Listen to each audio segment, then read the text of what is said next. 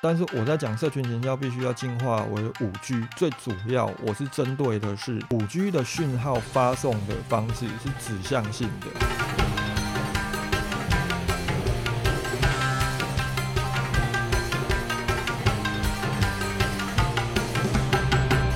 Facebook 它再怎么着，对于企业来讲，它还是有存在的一个意义在的。你们总是要在上面投广告嘛，那当你们投广告，一定会增加粉丝。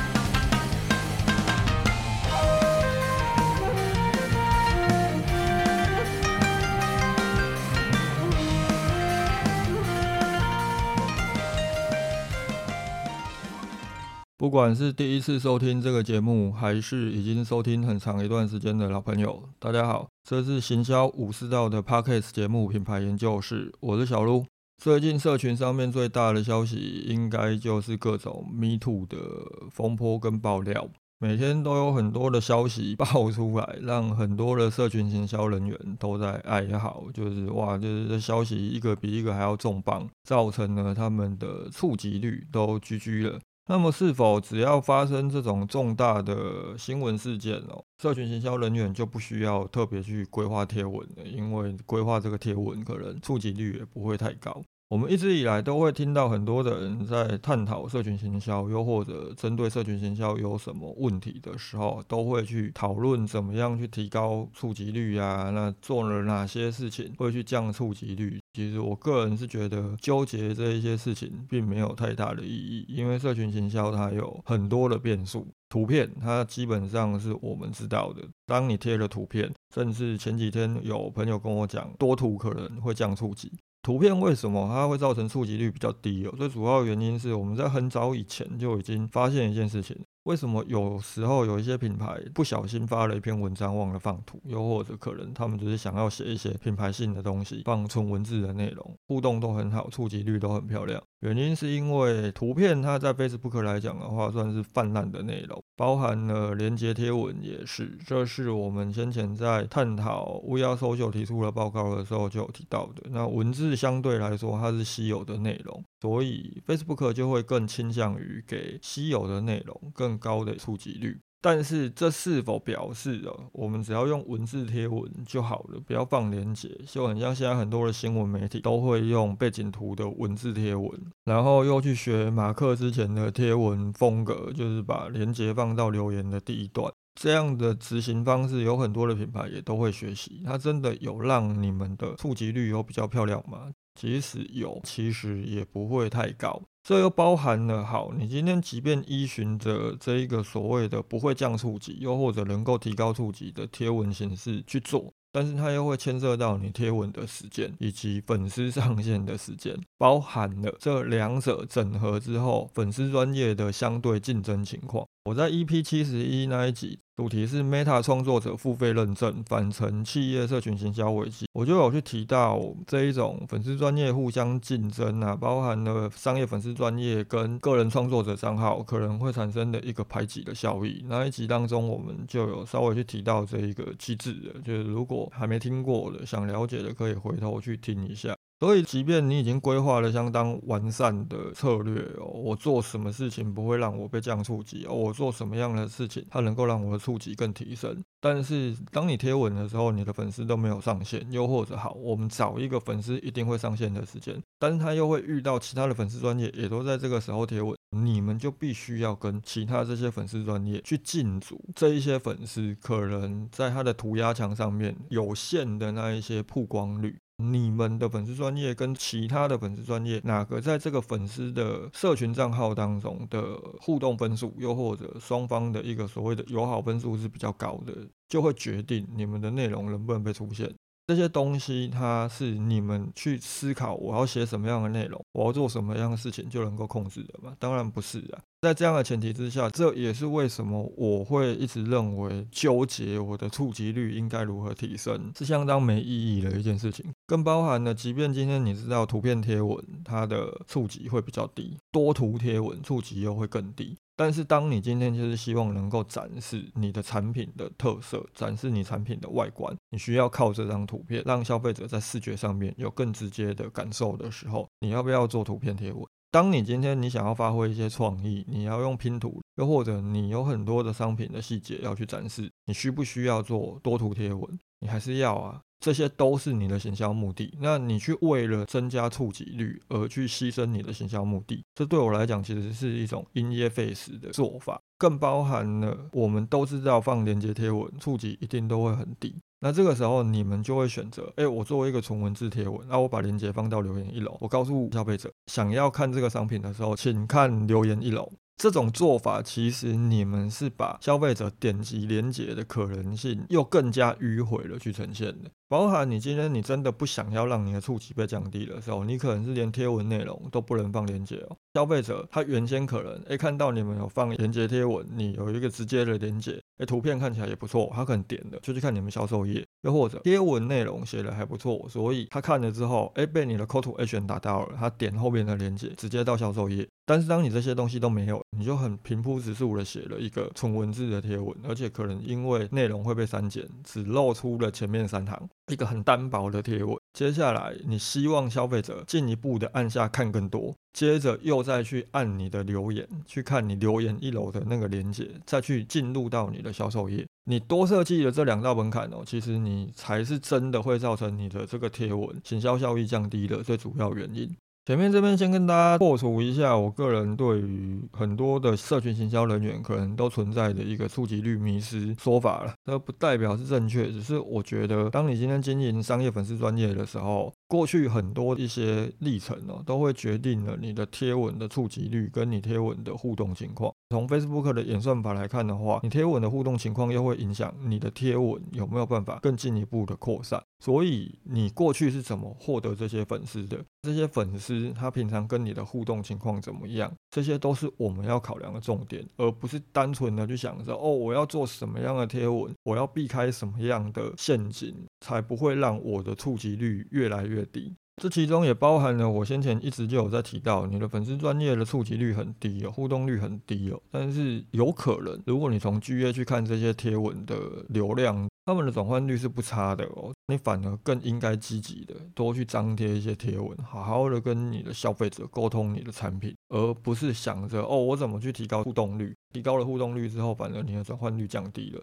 这也是一种没有把行销目标跟行销目的放在前面的执行方式。大致上跟大家聊完我个人对社群行销的看法之后，来回头来谈一下今天的主题。可能有些人看到我今天写的这个主题哦，你们会觉得有点莫名其妙。为什么社群行销应该要进化为五 G，而不是停留于过去的这个旧模式？社群行销应该要像五 G，而不是四 G、三 G 的原因是什么？又或者我们应该要从什么样的方向下去做思考？首先，我们就要先探讨一件事情：五 G 的优势到底为何？当我们提到五 G 跟现在大家可能普遍都使用的四 G 来做比较。你们第一个可能会想到的就是，哦，五 G 的速度比四 G 还要快，延迟也比四 G 还要来得低，而这确实是一个方式，也是你们在进行社群行销的时候，可能有些人很重视的，特别是一些很讲究借势行销啊，又或者跟风行销的人。就确实，你们的速度要快，而且你们的延迟也必须要低，就跟五 G 一样。但是我在讲社群营销必须要进化为五 G，最主要我是针对的是五 G 的讯号发送的方式是指向性的，而不是像四 G 跟三 G 基地台发送讯号的方式是发散性的。这当中的差别哦，其实就是我们真的要去探讨，怎么让我们的社群行销，又或者如何让社群行销策略更加有目标性的，以指向性的方式触及到我们的潜在消费者。如果稍微对于行动通讯网络有理解的朋友，你们应该都知道，过去我们传统在用的四 G 跟三 G 讯号发送的方式，就是有个基地台，那这个基地台会从基地台开始向外去发送讯号，只要你是在这个基地台讯号可以触达的地方，你们都可以收到讯号。但是问题是，传统的这种四 G 网络的基地台讯号发送有很大的劣势，就是当你离基地台的距离越远，你收到的讯号的强度其实是越弱的。这种发送模式哦，它其实就很像是 FB 目前的贴文的扩散模式。特别是 FB 的演算法机制，其实就是这个样子。当你今天你属于跟这个粉丝专业关系比较密切的，你们双方的一个友好分数比较高的，你就很像是你的位置就在这个基地台的旁边，所以当这个粉丝专业发文的时候，你一定就是会在第一时间看到。当你今天你觉得，哎，这则贴文你很喜欢，你觉得对你很有帮助，你想要跟你的朋友分享，所以你把它分享出去了，又或者你跟这则贴文互动了，它就很像是有人用他的手机接了四 G 讯号之后，再把它分享给其他的朋友。所以它会让这一则贴文更进一步的向外扩散，而且这个扩散的强度可能会比这些人如果在外围的时候，他收到的网络讯号会比较弱来得好一点。这也是为什么在这一波 Me Too 的消息每天不断的传出的时候，会有一些商业粉丝专业，你们的触及率跟你们的整个贴文的曝光会受到影响。最主要的原因就是因为我们前面提到的嘛，FB 的贴文曝光本来就是建立在涂鸦墙这个货架上面的相对竞争，基本上会去追踪你们粉丝专业的人哦，他们一定也都会去追踪各种新闻的粉丝专业。而你们品牌的贴文能不能曝光，最主要就是要跟这一些新闻粉丝专业进行竞争。当有重大的新闻出现的时候，这一些新闻消息的贴文互动率一定都会特别高。特别是 Me Too 这一次，很多都是知名的明星，大家都会在底下想要讨论啊，想要骂啊。当这些贴文的互动率特别高。它就会有更高的几率会出现在更多粉丝的面前，当然就会进一步去排挤到品牌贴文的曝光。这种情况哦，就会造成原先你的贴文有可能有机会出现在那一名粉丝的面前，但是因为这些新闻粉砖的分数都比较高，又或者那一些贴文的分数比较高，就硬是把你原先会出现的贴文排挤到曝光以外，造成了你会觉得，哎，为什么这一些重大消息传出的时候，我贴文的曝光率都会特别低？更不要说还会出现的另外一个拦路虎，就是当粉丝的朋友有人对那一则贴文进行互动，义愤填膺的在这一些新闻底下进行留言。即使今天你的粉丝他都不会特别去关注这一些新闻，当他的朋友都会跟这一些贴文互动，也会让这一则新闻消息，又或者这一些 Me Too 的消息，大量的频繁出现在他的涂鸦墙上面，掠夺他的目光。其中也包含了新闻的粉丝专业哦，普遍每天都会发布很多篇的贴文。这种乱枪打鸟的做法，如果聚焦在特定的热门议题上面做系列报道，就例如说，好一个 Me Too 事件，他们可能可以报道五六篇的系列报道，再去深挖这个艺人过去怎么样怎么样怎么样，更会去强化上面提到的这一个机制。我在 EP 七十一那一集就有去提到，很多的品牌粉丝专业都觉得，哦，不要发太多的贴文，发太多的贴文会让粉丝讨厌我们。有可能你们这种不要发太多的贴文哦，甚至一个礼拜只发三篇的思考方式，才会是造成你们的触及率越来越低的最主要原因。粉丝很积极的跟其他的粉丝专业进行互动，而因为你们贴文很少，所以跟你们的互动相对比较少，当然就会造成你们跟其他粉丝专业在货架上面形成劣势嘛。所以说，接下来是不是在 Me Too 还没有退烧之前，社群营销人员都不太需要去在意社群经营的？如果你们真的这样想的话，从唐国师跟其他一些病理专家的说法来看，你们可能接下来半年的时间都可以不用经营粉丝专业哦。啊，如果你们并不是用这样的角度下去做思考，你们接下来反而要去想的是如何从平台的机制跟功能当中去找到能够触及陌生粉丝的方式。如果单就 FB 来讲的话，我可以老实告诉你们，这个几率其实是相当低的，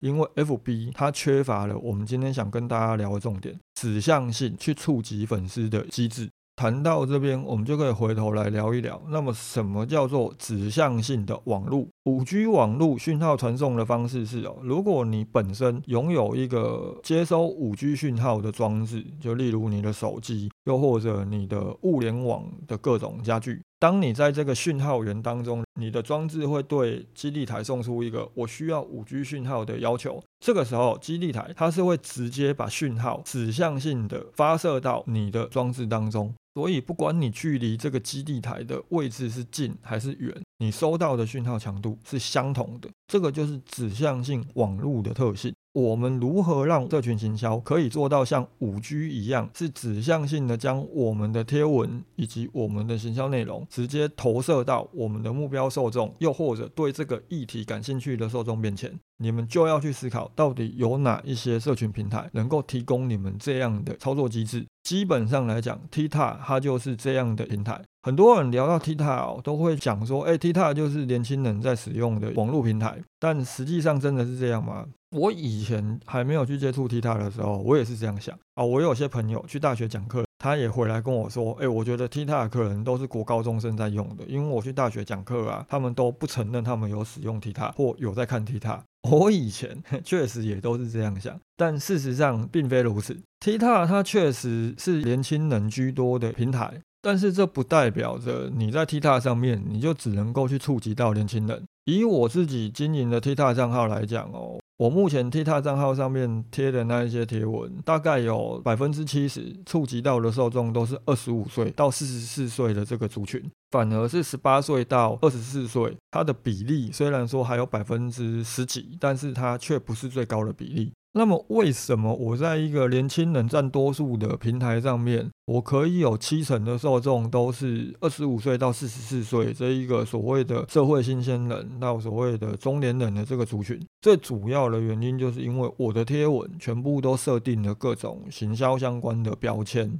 所以在平台的机制之下，他就会把我的贴文投放给那一些对行销、对品牌经营，甚至是对虾皮经营感兴趣的这一些用户。这就是我在讲的指向性的社群操作逻辑。你设定特定的主题标签，又或者你为这一则贴文设定相当鲜明的主题方向。平台会主动的把这个贴文送到正确的受众面前。相同的模式，它其实也存在于 IG 上。只要你在张贴内容的时候设定的主题标签正确，就有很大的机会可以去触及到精准的受众，而且是陌生的受众，不是已经有追踪你的这些粉丝。但是在 IG 这种做法，它可能只局限于在你发短影片。因为图文跟现实动态，它可以触及到陌生粉丝的几率相当低。如果你们自己本身也有经营 IG，你们就会很清楚这个现象了。所以指向性的社群行销要考量的因素有几个，就是第一，你到底使用了什么样的内容？当你今天你想要触及到陌生的消费者啊，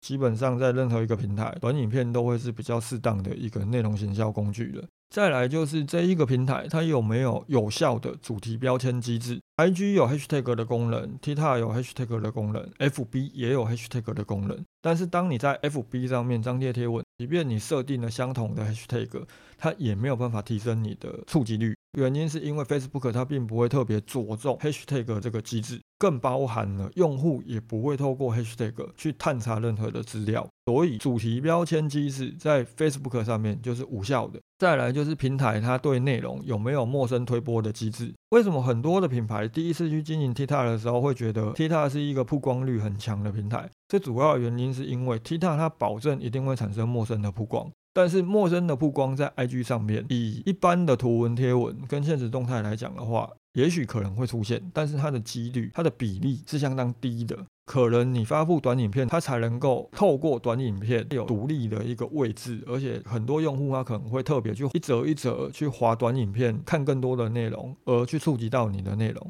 再来就是这一个平台，它有没有精准的推波演算法？有没有办法很精准的知道哪一些用户他对什么样的主题感兴趣，进而去跟你设定的这些 hashtag 做比对？如果它能够有很精准的推波演算法，它才能够确保你们的内容都能够有效的指向性的去推送到这一些正确用户面前。这也是我们今天这一集最主要想跟大家聊的重点呢。假设你们的粉丝专业最近因为 Me Too 风波，真的触及率很落惨，惨不忍睹，那怎么办？Facebook 它再怎么糟，对于企业来讲，它还是有存在的一个意义在的。你们总是要在上面投广告嘛，那当你们投广告，一定会增加粉丝。那你们反而应该去想的是，好，我是不是应该将我的重心聚焦在，我有没有办法透过 Facebook 的贴文，去尽可能的取得一些订单，这才是比较正确的做法。尤其很多的品牌，你们的